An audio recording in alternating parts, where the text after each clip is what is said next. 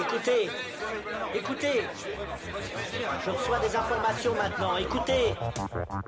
Le feuilleton va recommencer pour quelques épisodes, capitaine. Nous ne sommes pas des robots, Sébastien, mais des êtres vivants. Voilà le pied d'Armstrong. Au centre et en bas de votre écran. Et il marche maintenant.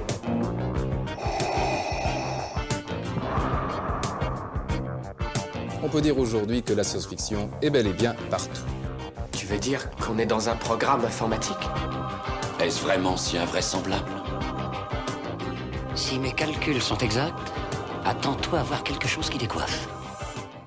Bonjour à toutes et à tous, vous écoutez C'est plus que de la SF, le podcast hebdomadaire sur la science-fiction animé par l'œil de chéri et produit par ActuSF.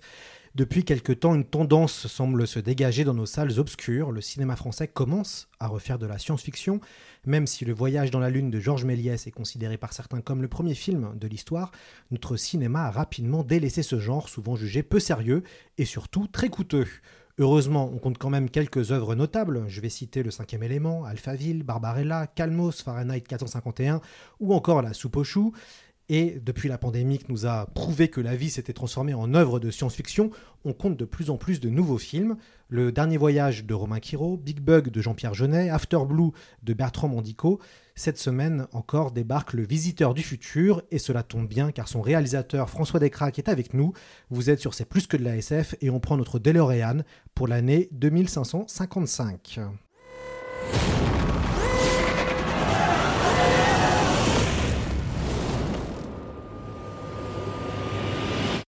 Je viens du futur. Si vous ne m'écoutez pas, voilà ce qui va se passer.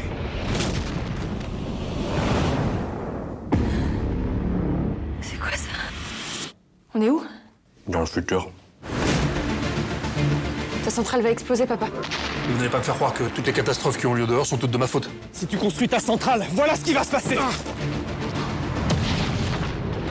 Tous les 70 ans, le nuage tue 50% de la population à chacun de ses passages. Il est bien gros là. Sacrifier mon père pour sauver le monde, c'est pas juste. Je suis sûre qu'il peut changer. Lui et ses complices sont notre priorité. Ses actions peuvent briser le continuum espace-temps. Il y a deux nouveaux types qui ont débarqué, le clodo a disparu, je suis perdu là. Voilà, c'était un extrait de la bande-annonce du Visiteur du Futur qui sort euh, mercredi en- dans les salles de cinéma. François Descraques, bonjour à vous et bienvenue dans C'est plus que de la SF. Merci pour l'accueil. Vous êtes auteur, scénariste et réalisateur. Vous êtes l'inventeur du Visiteur du Futur, une web-série qui a été diffusée entre 2009 et 2014 sur inter- Internet et qui est trouvable gratuitement sur Dailymotion et YouTube. Vous êtes un des pionniers de la web-fiction qui avait euh, connu un, succès conséquent. Euh, vous sortez mercredi 7 septembre votre premier film de cinéma, qui est la suite tant attendue de votre franchise. Il n'est pas obligatoire de regarder la série pour apprécier votre long métrage que nous avons aimé. Nous recommandons à nos auditeurs de se déplacer en salle pour voir ce film qui rend hommage par moments à H2G2 ou encore Le Patrouilleur du Temps de Poul Anderson. Euh, nous, recommandons également de voir votre série qui est extrêmement créative. Alors euh, François, cela fait quel effet de voir enfin sortir ce film au cinéma? C'est assez fou. euh, là, on, on fait la tournée des cinémas euh, de toute la France. Je vois des affiches euh, immenses avec euh, mon ami d'enfance dessus, mon frère Arnaud Ducré. C'est assez, euh, assez improbable. Quoi. C'est vrai, vraiment, je suis, je suis trop trop content. Comment s'est passée cette transition du petit écran numérique au grand écran de cinéma Elle s'est passée sur 13 ans, donc très progressivement. Et je pense que c'était nécessaire, puisque chaque fois qu'on faisait euh, une saison du Visiteur Futur, on, avait un peu plus de moyens, un peu plus d'ambition, un peu plus de, euh, voilà, quoi, de contact qui nous permettait de- d'encadrer la, série. Donc euh, on a fait ça étape par étape, jusqu'à ce qu'on ait fini la série, parce que vraiment on avait fait le maximum de ce qu'on pouvait faire euh, sur Internet à l'époque. Et après, il a fallu faire un long métrage, et là, ça a pris, ça a pris des années. Quoi. J'ai cru comprendre que, et vous l'avez très bien dit, ça a été le parcours du combattant pour produire ce film qui a eu une dizaine de versions de scénarios différents. Racontez-nous un peu ce, ce chemin de croix et, et aussi la rencontre avec Pyramide Productions qui a permis que l'impossible devienne possible. En fait, la, la- la- la première difficulté, c'est une difficulté artistique. Il fallait faire un film qui soit ouvert euh, au plus grand nombre possible tout en étant dans la continuité de la série. Et ça, c'est pas évident quand on est le créateur de la série. Donc il a fallu que je fasse une dizaine de versions avant de me détacher suffisamment de la série pour. Comme si je devais adapter une œuvre de quelqu'un d'autre. Et euh, quand j'ai trouvé euh, la bonne histoire, entre guillemets, avec les, bons personnages, là, ça a été euh, plus simple. Mais après, il a fallu produire et c'est là que Pyramide Production est rentré dans la boucle. ils sont venus me chercher à la base pour savoir quel type de projet j'avais. Et, comme eux, ils faisaient surtout des films d'auteur, tout ça, je me suis dit, bon, bah, je vais leur proposer des films dans, ce calibre-là. Et en fait, non, ils étaient intéressés par le Visiteur Futur. Et j'ai dit, vous savez, ça va être compliqué. Enfin, euh, ils y croyaient euh, même plus que moi. Ils disaient, mais non, on pense que ça peut le faire, machin. euh, c'est, il faut faire des choses différentes. De toute façon, maintenant, c'est bon, ça suffit, le, vieux cinéma. Alors que eux, ils faisaient du vieux cinéma. C'est-à-dire qu'ils ils font des films d'auteur. Et ça m'a vraiment encouragé, quoi. Est-ce que vous n'avez pas été pris de haut par certains producteurs le fait que vous venez du petit, écran, que vous produisiez sur YouTube des vidéos, est-ce que certains vous ont pas regardé un peu de haut en vous disant bon, euh, c'est pas très sérieux? En fait, euh, oui, il y a des gens qui nous prennent de haut, mais on travaillait pas avec eux. Euh, donc au final, c'est ça qui était cool sur le, le Visiteur Futur, même si ça a pris du temps. Il a fallu trouver les bonnes personnes qui, aiment travailler sur ce projet avec nous. et, c'est ce qui s'est passé avec Pyramide, mais aussi après avec KMBO, le, distributeur, ou même France 2 Cinéma, OCS. Enfin, tous les, toutes les, les, les partenaires qui ont aidé le film, on a aussi vu un autre producteur qui s'appelle Allons voir, voulaient faire le Visiteur Futur tel quel, quoi. Voulaient vraiment me laisser, euh, euh, dire, ma chance et, et- et ma créativité, voilà. Donc, euh, je- le plus dur, c'est s'entourer des bonnes personnes. Votre travail transpire la science-fiction. Comment a, a commencé cette grande histoire d'amour? On m'a glissé dans l'oreillette que Ubik aurait même été votre pseudonyme. Ah Alors, est-ce que je peux euh, préciser qu'il y a ici, euh, dans la pièce, euh, deux, on va dire, espions qui connaissent des choses sur ma vie que j'essaie de, voilà, quoi, de, faire oublier, à savoir donc Morgan et Castabot, ou je peux dire son nom? Yao? Yao, qui non seulement me suivent depuis des années, mais qui en plus sont un peu enfin, les archivistes de, du Vision Futur, mais aussi de ma vie. Et donc, euh, mais comment tu sais ça? C'est toi qui sais ça? Mais comment? Oh On a préparé euh, votre venue. mais, mais préparé, et- et vous avez- comment euh, bon. Mais oui, alors, non mais je- tu sais, tu sais, ce qui est- ce qui est doublement honteux, c'est que mon, mon ancienne adresse euh, mail, c'était mes deux passions de l'époque quand j'étais ado, c'était Ubik 182, donc en hommage à Blink 182. Donc vraiment, ça montre à quel point euh, j'étais euh, un geek qui aimait le punk. Et donc oui, oui, donc, et donc forcément Ubik, Philippe Kadik, euh, c'est un peu euh, mes premiers amours de science-fiction. Mon père m'a donné mon, premier livre de science-fiction, mais à 12 ans, un Philippe Kadik qui s'appelait En attendant demain, enfin un truc hyper obscur. Il m'a dit tiens c'est pour toi. C'était pas du tout pour moi, enfin pas pour un enfant de 12 ans quoi. Et, euh, et c'est là où avec ça plus les films à côté euh, type Retour à le futur, Terminator, tout ça, c'est là où la science-fiction a commencé à faire partie intégrante de mon ADN.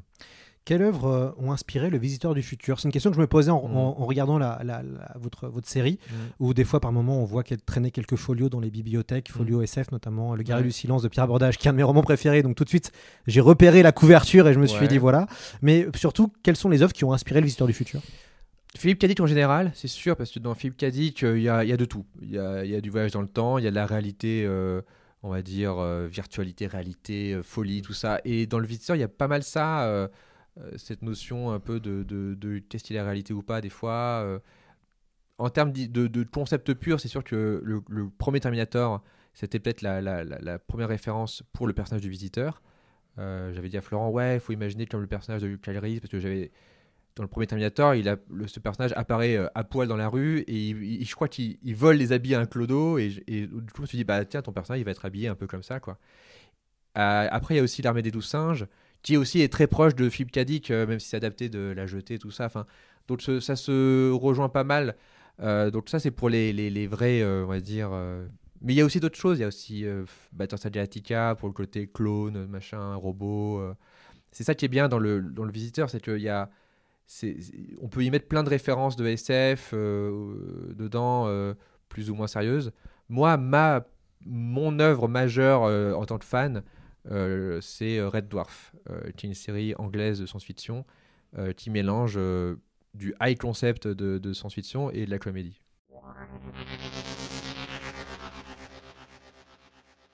Alors, mais de quoi parle le visiteur du futur? Eh bien, on s'est essayé, euh, on s'est essayé à modestement résumer les 13 dernières années. Previously, in Le Visiteur du Futur. Alors, en 2009, vous êtes un jeune réalisateur qui expérimente des vidéos sur votre blog French Nerd, après avoir fait un BTS audiovisuel à Boulogne-Billancourt. L'une de, ces, l'une de ces vidéos va être mise en avant sur Dailymotion. C'est le premier épisode du Visiteur du Futur. On suivra un jeune homme du 21e siècle dont la vie va être chamboulée par l'arrivée impromptue d'un visiteur du futur qui l'empêche de faire des gestes anodins, comme lancer une canette ou manger une pizza, car il prétend que cela provoquera par effet papillon des catastrophes dans le futur. Face au succès des trois premiers épisodes, vous décidez de prolonger l'aventure en étoffant l'histoire et en intégrant de nouveaux personnages qui sont joués par vos amis comédiens. Vous, vous autoproduisez les deux premières saisons avec, avant qu'Ankama et France Télévisions produisent les saisons 3 et 4 jusqu'en 2014. Une BD, un jeu, un roman et un manga voient aussi le jour. Et le 7 septembre 2022 sort le film Le Visiteur du Futur au cinéma. Est-ce que vous validez ce bref résumé, François? Tout est vrai. Tout est vrai. Alors, ma question, quand j'ai vu Le Visiteur du Futur au cinéma, c'était est-ce que vous êtes optimiste? Pour notre futur Je pose la question car euh, votre futur que vous imaginez est plutôt post-apocalyptique et, l'écologie est une des thématiques euh, de la série et surtout du film qui s'ouvre sur l'explosion d'une centrale, nucléaire. Pensez-vous que notre futur va ressembler à un mode, un, peu à un mode où les pluies acides et les zombies sillonnent la planète? Ça peut, être, ça peut perçu, être perçu comme quelque chose de très pessimiste, mais ce qu'il faut retenir du, du du futur, c'est que ça parle de gens qui essayent de changer ça. Ils sont pas en train de se dire. La plupart des, des films post-apo te disent c'est comme ça et c'est pas autrement. Euh, là, le concept même du film ou de la série, c'est quelqu'un qui dit ça peut être différent.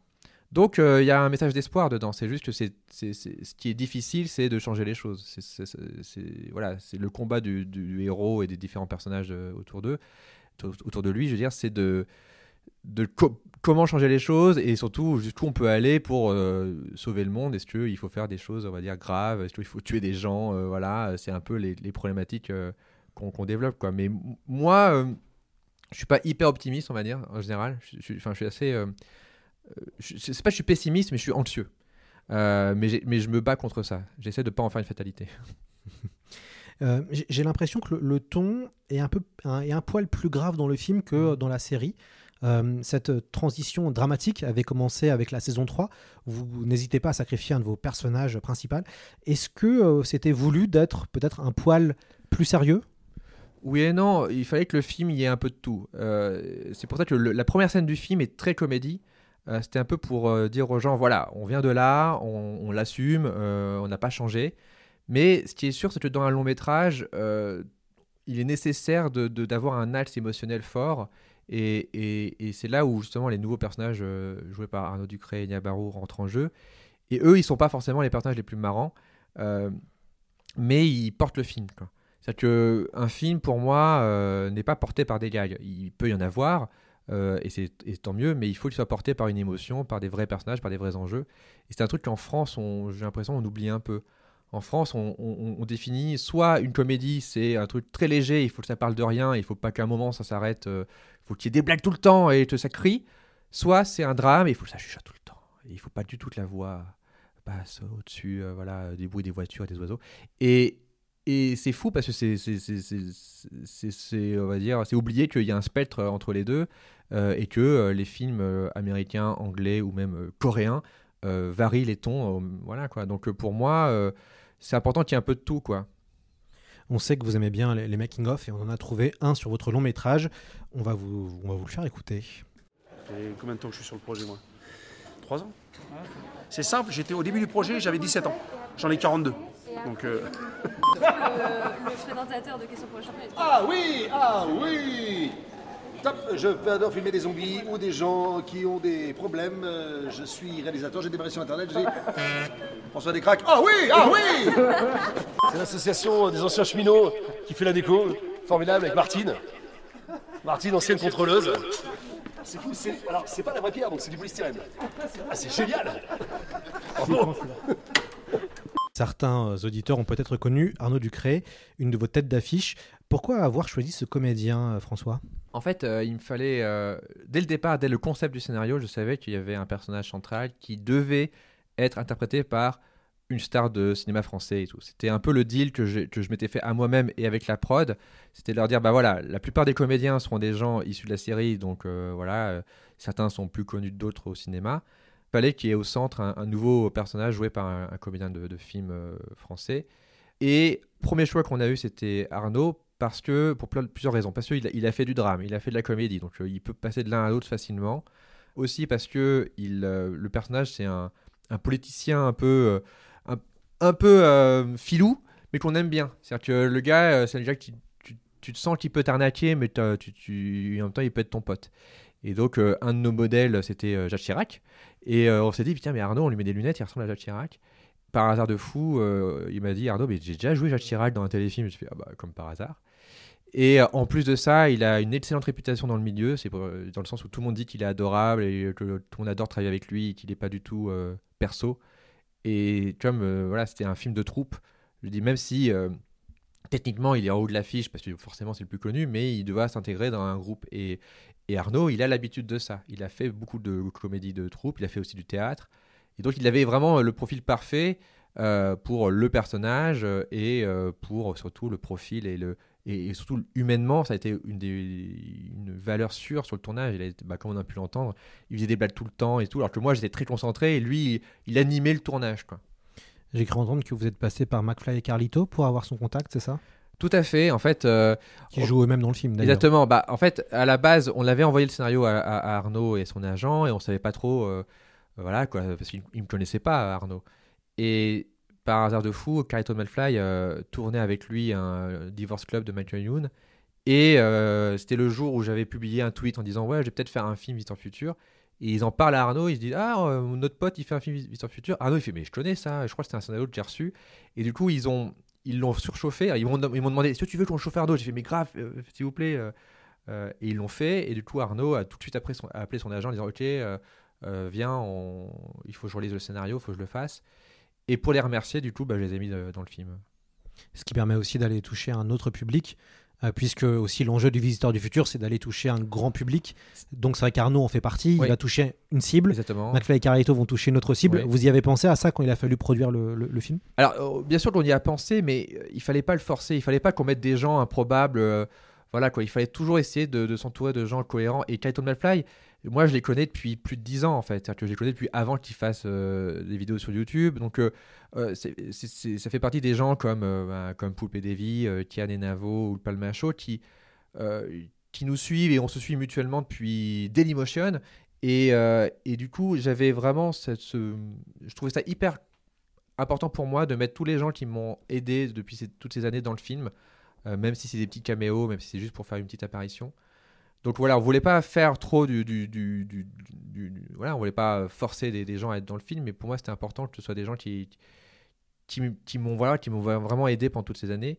Et, euh, et Malfly m'ont beaucoup aidé, et ils étaient là depuis euh, très longtemps, euh, voilà, donc euh, je suis tr- très content de les avoir dans le film, voilà. Que ce soit dans, votre euh, making-of, mais aussi dans les différents témoignages qu'on peut lire euh, autour, de, vous, on ressent beaucoup de bienveillance et d'humour à travers les, différentes interviews.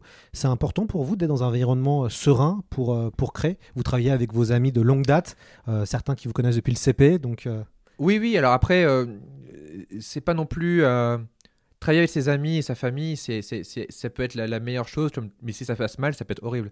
Donc, euh, c'est, euh, on a eu de la chance sur le film, c'est qu'à partir du moment où on a commencé à faire le film, tout le monde était tellement concentré, tout le monde avait tellement le même, euh, la même ambition qu'il y a eu zéro souci et ça a été un soulagement pour moi. Quoi. Donc, c'est sûr que j'étais très bien entouré, mais c'est pas que un truc de pote. C'est un truc que les gens ont pas. je dois rappeler aux gens qu'au départ, quand, même en 2009, quand on était sans, sans argent, c'était pas que des potes et mon frère, c'était des comédiens qui voulaient percer aussi. Et on a toujours cet objectif-là. hein. Donc euh, euh, l'idée, c'est pas juste de placer des potes pour que je sois à l'aise. L'idée, c'est de placer des gens que je trouve talentueux et qui soient pas chers au départ, donc qui soient autour de moi. Et, et surtout, en, je crois, moi j'ai toujours cru euh, en, mon pote Florent, quand, quand j'étais au lycée avec lui, je me dis, mais ce gars, il est incroyable, il est trop drôle, euh, il devrait être une star de cinéma.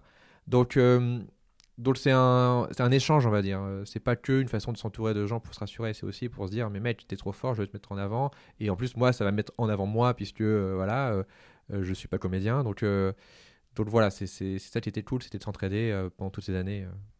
Dans, dans votre film, on navigue entre trois temps, le présent, le futur, mais aussi le passé avec une séquence se déroulant pendant la Première Guerre mondiale.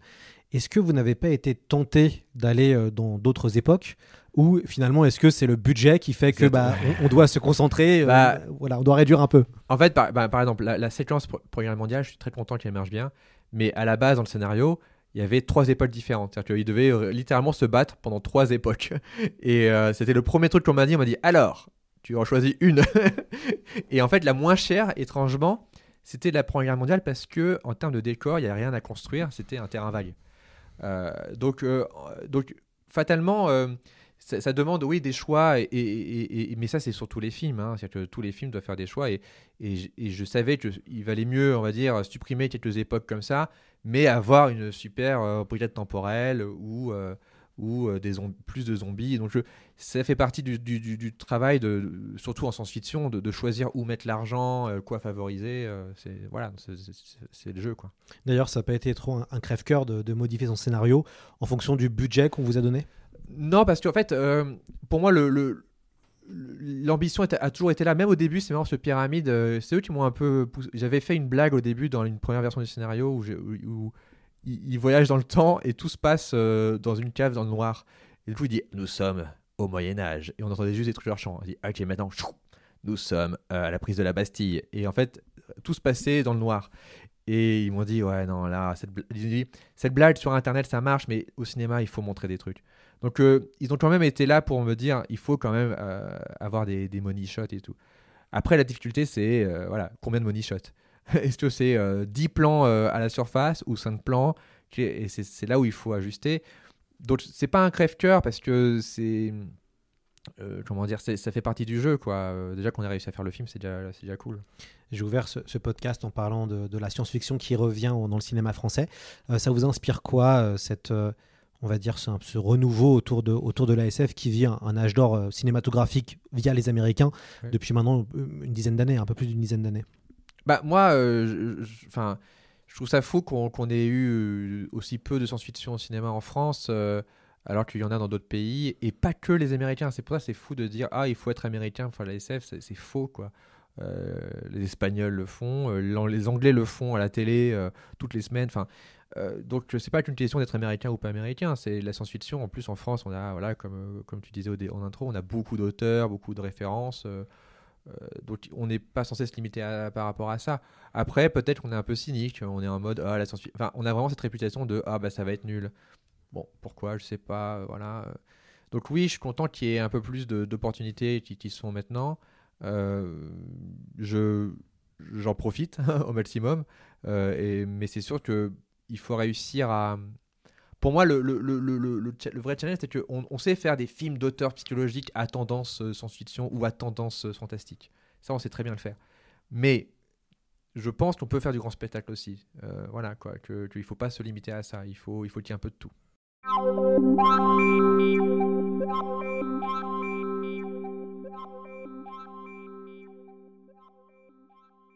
Ce qui est euh, aussi euh, intéressant, et on- voit que c'est euh, toute la, la grande difficulté, c'est aussi d'arriver à rendre ça crédible et d'arriver à rendre une science-fiction crédible. Ouais. Vous l'avez un peu, un peu dit. Comment vous avez fait dans votre film pour la rendre justement crédible, que ce soit avec les patrouilleurs, en tout Ouais. cas la brigade temporelle, ou que ce soit dans ce monde de 2555 Comment vous avez fait ça? En fait, ça a été déjà pendant 13 ans euh, où on a fait la série, etc. On a justement trouvé des astuces. Enfin, le post-apo, je savais que c'était ce qui était le plus simple à faire en termes de, de, de, de- de- de science-fiction parce que c'est des, des- des paysages dévastés et donc des décors euh, délabrés et tout. Euh, c'est pas anodin que le premier film de Luc Besson soit un film post-apo. Le Dernier Combat, Voilà, tu vois. Donc euh, je savais que euh, ou Mad Max, le les premiers Mad Max, euh, c'était pas des gros budgets quoi. Donc je savais que c'était une carte à jouer, euh, voilà quoi. Et bah, mais ce qui était plus difficile, c'était justement la brigade temporelle euh, et tout. Donc là, je savais que là, on pouvait pas faire euh, du comment dire du et broc. Et, euh, et c'est là où on a eu la chance d'avoir euh, un super euh, chef décorateur, une super chef costumière, qui ont peur de rien. En fait, c'est ça le truc, c'est que c'est des gens qui font du cinéma où enfin, le chef décorateur, il, vient du cinéma, mais il a peur de rien. Mais la chef costumière, elle vient pas du cinéma, elle vient du cosplay. Donc du coup, elle fait des costumes de, de fou, elle fait des, des, Batman, des Spider-Man, des Aladdin, des machins, des Jasmine, des Tomb Raider. Et, et du coup, elle a pour elle, il n'y a pas de limite. Donc en fait, elle savait pas qu'elle avait pas assez d'argent, tu vois. Qu'une autre costumière du cinéma français aurait dit, bah non, je peux pas te faire ça, c'est pas possible et tout. Et surtout, elle avait les bons prestataires. Elle, avait tout un réseau de gens à travers la France qui avaient des jeunes en plus, tu vois, qui avaient jamais fait de cinéma, mais qui savaient euh, faire des costumes pour des conventions. Et ça, ça nous a vachement aidé. Ce qui a été le plus dur, c'était de c'était pas que les costumes soient beaux ou crédibles, mais qu'ils soient fonctionnels. Que les gens puissent courir avec et puisse, que s'il y a un problème, on puisse euh, les, les, les- les- on va dire, les recoudre en deux secondes. Ça, c'était la, la- la- la partie la plus difficile. Alors certains euh, cinéastes aiment bien faire une liste de films à regarder avec son équipe. Euh, c'est le cas de Martin Scorsese ou même de Tarantino. Est-ce que vous, euh, vous avez demandé à, à votre équipe de revoir des films ou est-ce que vous, vous-même, vous vous êtes inspiré en regardant des films de cinéma pour peut-être vous influencer dans votre mise en scène? En fait, moi, ma mise en scène, j'essaie toujours qu'elle soit instinctive. C'est-à-dire que euh, je n'essaie pas de copier un réalisateur ou une réalisatrice. Je le fais peut-être inconsciemment, hein, voilà, c'est sûr. Je savais que pour ce film-là, déjà, j'avais le format anam- anamorphique. Donc, du coup, j'ai regardé pas mal de films en anamorphique. Donc, c'est des films de type euh, Star Wars euh, ou les derniers Star Trek. donc, je savais que ça allait influencer ma mise en scène, ce format-là. C'était la première fois que je filmais. euh, non, c'est pas. C'était la deuxième fois que je filmais en anamorphique, mais là. Donc, je savais que ça allait. Je pouvais pas faire des plans comme je faisais avant et tout, quand, dans des formats plus carrés. Euh, mais après, ce qui est. En fait, ce qui, ce qui- ce qui influence le plus, c'est le plateau, en fait. C'est-à-dire que j'ai beau imaginer des, plans, au final, quand tu es sur le plateau, tu as ton décor, tu te rends compte que ce qui a été prévu euh, trois mois avant sans décor, bah, ça rentre pas dans ton cadre. Et tu dois, euh, on va dire, trouver. euh, alors que tu passes des fois des mois à préparer un plan, tu dois en cinq minutes tout changer et et- et- et- et t'a- et t'adapter avec ce que tu. Et donc au final, c'est là où justement c'est l'instinct qui, qui vient, qui rentre en jeu. Après, pour les comédiens, ce qui est intéressant, c'est que euh, Enya Barou, qui joue Alice, elle a refusé euh, de regarder la série parce qu'elle savait que son personnage devait pas connaître euh, les personnages. Donc du coup, elle, elle s'est pas influencée par la série pour vraiment être en mode mais c'est qui ces gens quoi. Et euh, donc j'ai pas donné des devoirs et tout parce que aussi c'est un autre truc, c'est que je, quand je prends des comédiens, je leur fais confiance, tu vois, c'est-à-dire que je, les ai vus jouer, je sais ce qu'ils peuvent donner, donc euh, euh, voilà et et, que tout dépend du contexte. Euh, Arnaud Ducret, par exemple, ce qui est génial avec lui, c'était que il sait dans une scène qui doit être marrant et qui doit ne pas être marrant, qui doit être en réaction. Et donc des fois c'est lui qui lance des blagues, puis des fois il dit non, la blague elle vient pas de moi, elle vient du visiteur ou elle vient de Raph. Et du coup lui il est en réaction et il, il sait s'adapter par rapport à ça. Donc c'est c'est pour ça que tout se fait pratiquement euh, soit sur le plateau, soit en lecture. euh, en- en- c'est vraiment un travail en commun, quoi, plutôt que des devoirs chacun dans son coin.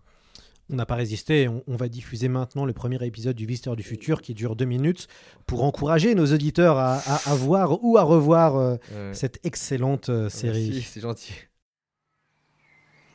Eh, je vous parie que je vous la mets.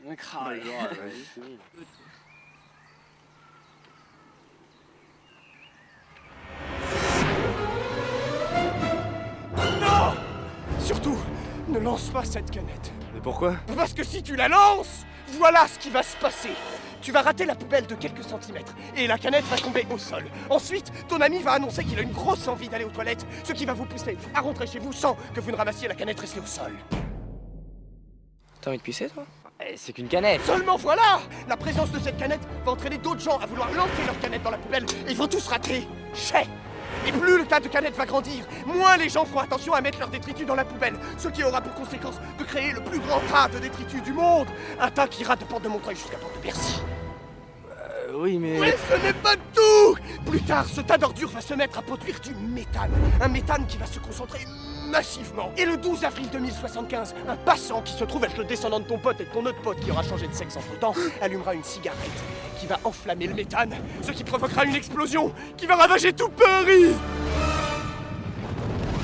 Ah merde donc tu vois, jeune homme, chaque action que tu fais peut avoir des conséquences désastreuses pour le futur. Et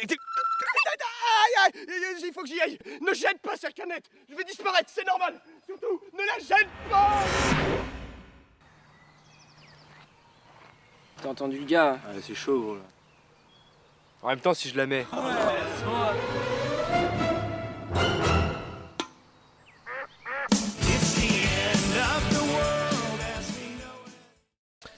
Et voilà, c'était le premier épisode en, en- en sono euh, du Visiteur du Futur qu'on recommande évidemment de, de regarder. Ça vous fait quoi, François, de, de réentendre un épisode que vous avez dû voir des centaines et des centaines de fois? Bah c'est fou, euh, euh, il y a des projections des fois dans, dans certaines salles euh, où ils prennent le premier épisode et après ils enchaînent avec le long métrage. Donc pour les spectateurs ça doit être tellement bizarre de se dire mais attends mais c'est quoi ce truc là Déjà ils doivent dire mais ça va être nul et après ils disent ah mais le film c'est 13 ans plus tard, les moyens ont rien à voir. Enfin bref c'est assez c'est assez dingue et en même temps c'est marrant parce que euh, à- à- juste au son, je- je- je- il y a des trucs, je me dis, putain, c'est fou comment ça marche bien au son, Mm. on dirait vraiment une fiction audio. Puis après, des fois, tu dis, ah, alors ça c'est un peu pourri, ça, on sent que le, le gain, il est, il est chum et tout. Mais en même temps, toutes ces erreurs-là, toutes ces approximations-là de, de l'époque, je les assume dans le sens où je, je trouve ça important que les gens comprennent d'où on vient. Euh, on, on m'a souvent dit, ouais, est-ce que tu voudrais pas refaire des épisodes, genre. euh, enfin, je Comme Georges Lucas, euh, de refaire. Ouais, voilà quoi. Et, et je me dis, bah non, parce qu'en fait, c'est, c'est, ça, c'est- c'est- ça fait partie du jeu. C'était nous à l'époque, avec nos qualités et nos défauts. Et, et je pense c'est important que les. et c'est pour ça que les gens nous ont suivis. C'est qu'ils ont vu notre évolution. Et on n'a pas menti sur qui on était voilà, au départ. Et, et ils nous voient évoluer. Et donc c'est bien qu'ils voient d'où on vient. même si c'est. euh, voilà. Même si c'est, même pas en HD. Même si le son est pas parfait. euh, même si des fois les blagues sont un peu nazes. euh, voilà, je pense que c'est touchant aussi. Il n'y a pas que le Visiteur du futur qui sort au cinéma, François. Il y a aussi le Visiteur du futur rétrospective. Ah ouf, j'avais peur, je croyais que tu allais parler d'autres films. hein. Ouais. Qui, qui- qui- qui sort le 14 septembre chez, euh, chez Brajlon. Euh, on a eu l'occasion de pouvoir, de pouvoir le lire en, en PDF et donc. Bah dis donc, tu étais le premier, tu l'as lu avant tout le monde. Eh ben ouais, on a gra- grâce à un- quelqu'un qui nous a conseillé de le lire, qui est dans la qui est dans la pièce. euh, vous revenez euh, sur les origines de votre héros incarné par votre ami d'enfance Florent Dorin. Je vais vous citer François et vous écrivez page 12. Je me souviens qu'on avait brainstormé tous les deux, Florent et moi, pendant toute une après-midi et on avait développé toute une mythologie très compliquée sur un mec du futur. Au départ, il vivait dans une station spatiale. On se dit, comme ça, on aura juste à faire le décor du vaisseau. Et on part, et on part très loin là-dedans. Une des idées finales de cet après-midi, c'est, à un moment, il faudrait qu'il vienne dans le présent et qu'il fasse chier un jeune, homme, un, un jeune mec lambda. Une semaine plus tard, quand j'ai revu Flo, je lui ai dit, en fait, c'est ça l'idée. Il faut enlever tout le reste, car on n'aura jamais les moyens de montrer le futur. Ça va être nul. C'est plus simple si le gars débarque du futur avec un effet spécial tout con à faire, des vêtements trouvés à Emmaüs, et on tourne au bois de Vincennes, pas besoin d'autorisation. Sur le coup, ça m'a paru tellement simple que limite, j'ai trouvé ça nul en fait. En tout cas, Flo est partant, on y va, on trouve le costume à Emmaüs et on recycle d'autres trucs, des accessoires qu'on avait sur d'autres tournages. Quand on vous lit, on a le sentiment que tout a été facile et pourtant, je crois que vous êtes passé par pas mal d'étapes, François, avant que ça paraisse facile. En fait, euh, déjà, euh, même Le Visiteur du Futur, c'était pas notre première euh, vidéo, notre premier court-métrage. On avait fait des trucs bien avant, des trucs très compliqués, des trucs trop lourds par rapport à mes épaules, et j'avais été un peu traumatisé par ça. hein. C'est que j'avais fait des. Genre, juste avant Le Visiteur du Futur, enfin, avant, en 2007, j'avais fait un court-métrage qui m'avait pris littéralement un an de ma vie pour un truc de deux minutes. Et euh, qui était sympa, mais sans plus. Et je me suis dit, c'est pas possible. On peut pas passer autant de temps sur un truc aussi court. Voilà. Et, donc, euh, avec le visiteur, il fallait vraiment que je trouve une façon de faire euh, épurée, simple, spontanée. Et, euh, et c'est ça qui a, lancé le projet. Quoi. Donc, mais avant d'en arriver là, j'ai dû passer par je sais pas combien de centaines de vidéos avant, plus ou moins bien et tout, voilà quoi, pour trouver une idée simple. Mais c'est ça qui est fou avec les idées, c'est que les, les meilleures idées paraissent tellement simples et évidentes qu'on se dit, bah, c'est pas ouf. Pour, euh, alors, ce qui est intéressant, qu'on regarde à peu près tout ce que vous avez fait. Il y a une web série avec quatre saisons, un roman, un manga, euh, un beau livre le 14 septembre, euh, un film. Vous aimez changer de support pour raconter vos histoires? Oui, oui, en fait, c'est ça qui a été aussi. même si moi j'ai grandi avec le cinéma, il n'y avait pas internet quand j'étais petit, parce que euh, on a dû faire nos preuves ailleurs avec, euh, le internet, parce que c'était le seul endroit où on nous autorisait de faire euh, des vidéos, sans, enfin, où on n'avait pas besoin d'autorisation en tout cas. Du coup, après, je me suis. j'ai fait une BD parce que Reclama me l'a proposé, et après j'ai fait un roman parce que je me suis dit pourquoi pas, mais c'était un faux roman, c'était un, roman que j'avais écrit sur Twitter qui s'appelle Troisième Droite. Donc j'ai expérimenté un peu tout ça, j'ai fait un podcast audio d'improvisation et en fait grâce à Internet on va dire et tout ce que ça a permis, j'ai pu euh, explorer d'autres médias, d'autres formes euh, de narration et, c'est ça que je trouve maintenant euh, cool et rassurant, c'est que je, ne dépends pas que du cinéma pour faire... Heureusement parce que sinon je mettrais 6 ans à chaque fois pour faire un truc. Donc je suis content de pouvoir rebondir sur d'autres supports en fonction de, bah, du temps que j'ai, de l'inspiration que j'ai et tout. Et, chaque support a des avantages, des inconvénients. Et je pense, moi, je fais pas de hiérarchisation. C'est-à-dire que beaucoup de gens disent, ok, tu fais de web pour après faire de la télé, pour après faire du cinéma, et c'est fini. Et, et je pense que, que la, nouvelle génération n'a pas euh, pas ces différentes classes en, tête. Ils consomment, les gens les jeunes, ils consomment autant euh, du Netflix que du TikTok. euh, ils vont au cinéma et puis ils lisent des livres aussi. hein, et, et pour eux, c'est, au même niveau. Ils se disent pas, oh là là, c'est nul ça. Enfin, donc, donc c'est important que pour moi en tant que créateur je puisse être sur le plus de supports possible parce que en tant que moi-même en tant que lecteur ou fan je, je regarde ou je vois des choses de- sur tous les supports quoi. Alors on vit un âge d'or, un nouvel âge d'or des, des séries TV en ce moment avec le développement des plateformes. Euh, si euh, Amazon, Netflix, Apple vous, vous proposez de, de faire une, une série euh, Le Visiteur du Futur, est-ce que vous, vous serez tenté? Oh, bien sûr, en fait, l'avantage du, du, du Visiteur Futur, c'est que c'est un univers qui maintenant est tellement euh, large que euh, peut s'adapter à plein de types de supports, de formats, euh, voilà. Donc, euh, ça peut être une, série, voilà, sur des, plateformes, comme une pièce de théâtre, comme, j'en sais rien, un dessin animé, tout ça. Enfin, il y a, plein de façons de, de- de- d'explorer cet univers-là. Donc, moi, moi, je serais, je serais ravi, oui. Pour euh, préparer cette émission, euh, donc j'ai évidemment tout regardé. J'ai été euh, admiratif par la créativité hein, qui se dégage et l'intensité dramatique au fur et à mesure des, des saisons. Euh, comment est né cet univers visuel qui mélange le steampunk et le post-apo que nous pouvons admirer dans Néo Versailles? Le steampunk, c'est un genre assez rare, Ouais. euh, et notamment en France, et euh, le mélange des deux est totalement original. En fait, dans la saison 4, je me rappelle, alors que la saison 3 était très post, enfin c'était- très corporate, euh, futuriste corporate. euh, Un peu dystopique d'ailleurs, avec une tendance dystopique. Voilà, et, et tout était très bleu. Et je savais que si je faisais une saison 4, il fallait que ce soit un autre univers. euh, et donc, à ce moment-là, je pense, bizarrement, ce qui m'avait inspiré, c'était les costumes de Cécile. J'avais vu que Cécile, elle faisait des costumes steampunk. Et je me suis dit, mais comment faire du steampunk dans le visiteur du futur? Et sans que ce soit non plus trop cher. Et j'ai eu l'idée de cette ville, euh, Néo-Versailles, qui est une sorte de monarchie bizarre du futur. Je me dit, bah, ce qui est bien avec cette ville, c'est que ça peut être du steampunk, mais pas vraiment. Que le steampunk, techniquement, c'est plus euh, une, euh, qu'on appelle ça, une, une uchronie. C'est plus euh, dans le passé, et ça demande des, décors incroyables, machin, avec des montgolfières. euh. Et là, euh, c'est plus un- une inspiration steampunk, mais c'est pas techniquement du steampunk. Donc, euh, du coup, euh, on avait des, robes de ouf, machin, etc. Euh, mais ça reste logique dans l'univers post-apo du visiteur.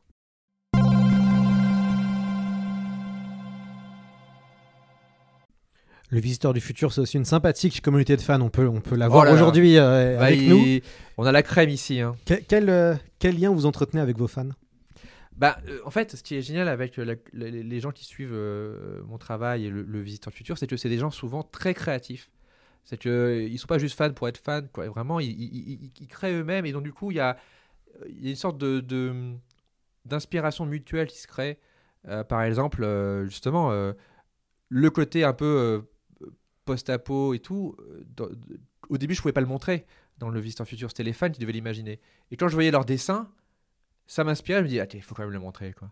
Faut quand même, la blague du mec qui vient du futur, c'est drôle, mais au bout d'un moment, il faut aller dans le futur. Et, donc, ils, m'ont souvent inspiré euh, indirectement, sans le savoir, juste en, produisant eux-mêmes des œuvres et tout, des dessins voilà, euh, de, folie ou des fanfictions, ou voilà, des, vidéos, euh, ou des montages, des fois, juste des montages de, trucs. Je me dis, putain, c'est vrai que j'avais jamais vu ça comme ça. Donc, euh, sans pour autant dire que l'écriture, elle est, elle est pas euh, collaborative à 100%, c'est pas, pas voilà, tout le monde. Mais moi, je m'inspire d'eux, vraiment. Euh, et, euh, et ça a même été jusque dans le casting. C'est-à-dire que euh, le personnage qui jouait euh, par Assassila euh, dans le film, euh, c'est un personnage qui apparaît d'abord dans le roman La Meute. Et dans le roman, elle n'est pas vraiment décrite, vraiment, voilà. Et je me rappelle avoir vu des premiers fan art euh, faits par, par des fans et qui me disaient ah nous on aimerait bien, enfin pour déconner, ils disaient ah on imagine trop Assassila. Vraiment, il- moi je, note le nom, je fais ok Assassila et je vais voir son travail, je dis mais elle est parfaite. Et, euh, et du coup ils l'ont pas fait exprès, mais ils ont, ils ont, ils ont vraiment, euh, voilà, ils ont donné le rôle à Assassila en fait. Donc euh, donc c'est ça qui est, qui est génial avec eux, c'est que c'est des gens vraiment très talentueux, voilà, ils sont très inspirants sans pour sans pour autant être intrusifs. Tu vois, ça qui est cool, c'est qu'ils sont ils sont très comment dire très bienveillants quoi. Parce que c'est vrai que dans la science-fiction, la communauté des fans, on voit surtout avec euh, des trucs comme Star Wars, euh, euh, ça peut très vite être flippant parce que les gens s'approprient l'univers et après considèrent qu'il y a des trahisons, machin et tout. Avec le Visiteur Futur, ils, sont bienveillants, mais ils sont exigeants. Ils vont pas non plus aimer tout. C'est-à-dire euh, y en a qui vont dire, bah ça, je préfère ça, ça, ça, j'ai été un peu déçu. Enfin, voilà, quoi, ils ont, un- ils ont un esprit critique. Tu vois, ils sont pas euh, matrixés euh, par, euh, par ce que je fais. Euh, Mais, mais voilà, ils sont bienveillants et surtout, ils sont intelligents et talentueux. Donc, moi, je suis, je suis, je suis admiratif d'eux aussi. Alors ça tombe bien. Pour préparer cette émission, j'ai été aidé par Morgan et Yao. Euh, ils sont même venus un dimanche matin préparer avec Oh moi l'émission. Oh c'est pour, c'est pour dire. Alors, ils vous connaissent bien d'ailleurs. Trop. Euh, et, et donc j'ai proposé à chacun, à chacun d'entre eux de, de poser une question. On va commencer avec Morgan. Morgan va prendre le micro. Donc ma question c'était euh, est-ce que tu te vois dans l'avenir sur euh, Internet? Et si oui, comment? Vu que ça a beaucoup changé depuis 2009.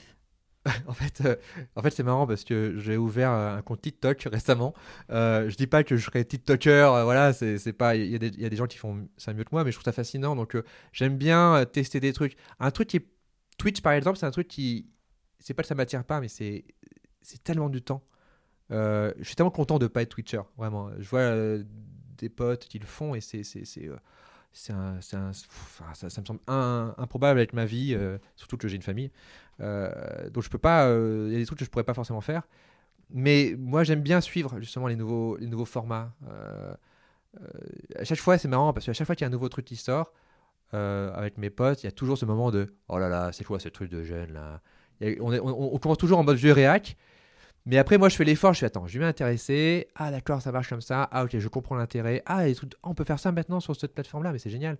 Donc, euh, je sais pas du tout euh, à l'avenir ce qui va être créé. euh, je sais juste que c'est sûr que ça change. Il faut pas, faut pas trop s'accrocher au passé, je pense vraiment. Surtout avec Internet où ça va très vite.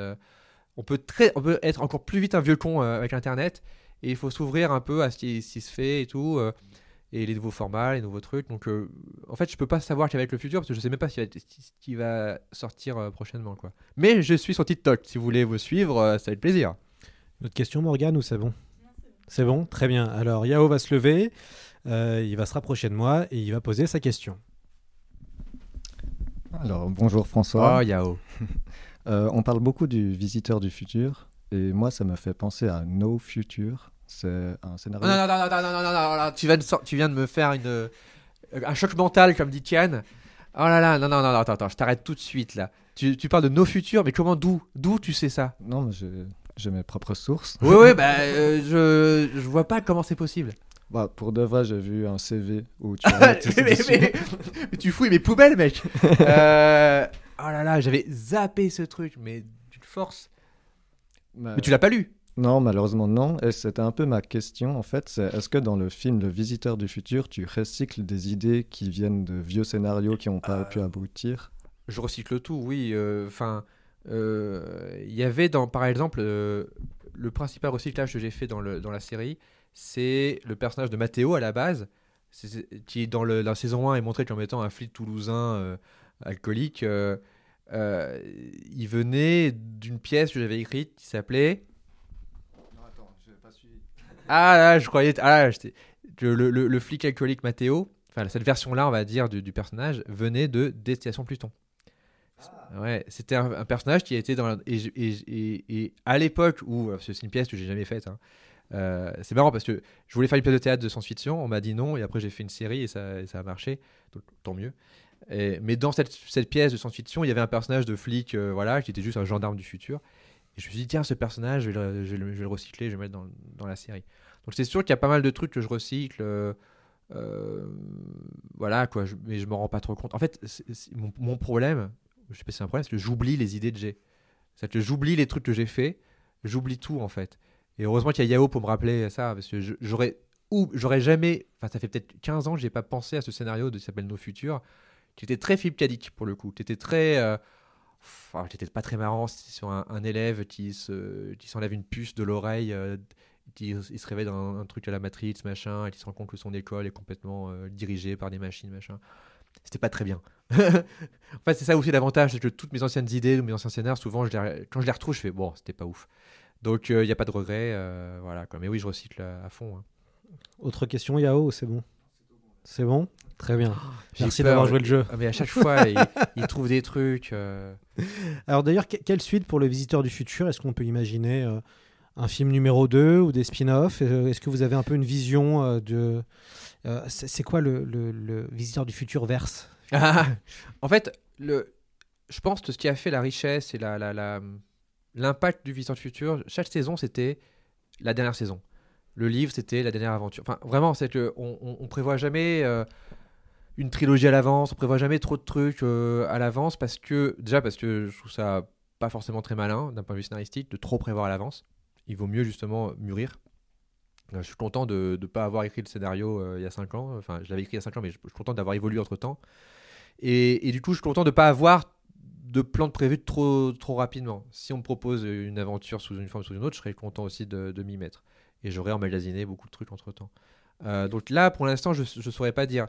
Ce qui est sûr, c'est que l'avenir du film, euh, enfin du film, le, film va, si les gens vont voir le film et surtout s'ils en parlent autour d'eux, ça va changer peut-être des choses, euh, pas que par rapport au, Visiteurs du futur, parce que l'enjeu de, de ce film, c'est pas que pour notre gueule, c'est pas que pour moi et ma carrière, c'est vraiment pour toute une nouvelle génération euh, d'auteurs, euh, réalisateurs, réalisatrices, tout ça, qui, qui veulent émerger, qui viennent pas forcément euh, du cinéma, qui veulent faire du genre, tout ça. Et je sais que beaucoup, beaucoup de, de- gens du cinéma français v- a- regardent le film du Visiteur du futur de loin en disant Ok, si ça marche, je vais pouvoir faire ce projet-là ou pas.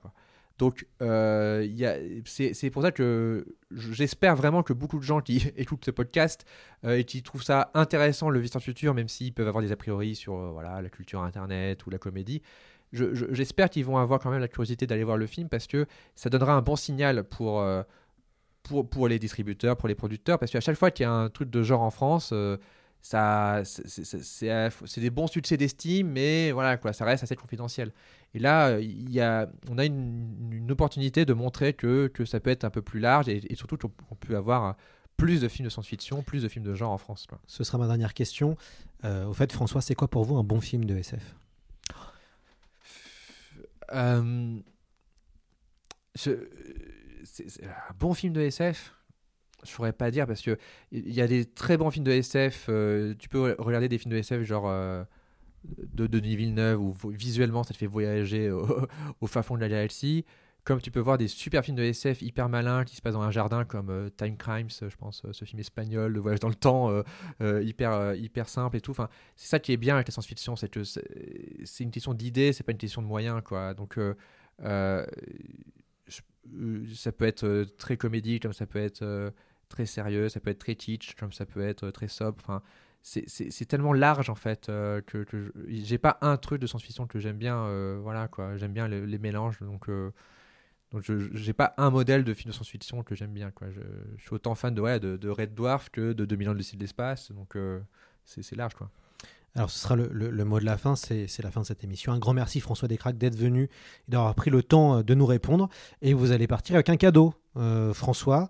On, on vous offre euh, notre Ah, ouvrage le- dédicacé euh, Trop bien. tout, tout sur Dune, qui j'espère vous fera voyager, Bien sûr. cette fois-ci sur Arrakis. Bien sûr, bien sûr. Bah, moi, je suis fan de Dune. J'ai lu les, les bouquins, tout ça. J'ai vu les films et tout. Donc, je suis, je suis trop content. Oh, il est beau ce livre. Alors, Ouais. on, on recommande euh, évidemment à nos éditeurs d'aller voir Le Visiteur du Futur au cinéma et de binge-watcher euh, les séries qui sont euh, disponibles gratuitement euh, sur YouTube. Et d'acheter le livre. Et d'acheter le livre, j'allais en parler. Ah là on là, recommande également le beau livre Le Visiteur du Futur rétrospectif qui sort le, le 14 septembre euh, chez Brajlon et qui revient sur les coulisses de votre travail. On remercie encore énormément Morgan et Yao de nous avoir euh, conseillé et d'avoir participé à ce podcast et d'avoir pris le, le- vraiment le temps de répondre à toutes, notre question- à toutes nos questions. Et puis bah, j'espère que vous reviendrez euh, nous voir le futur, François Descraques? Avec plaisir. À bientôt.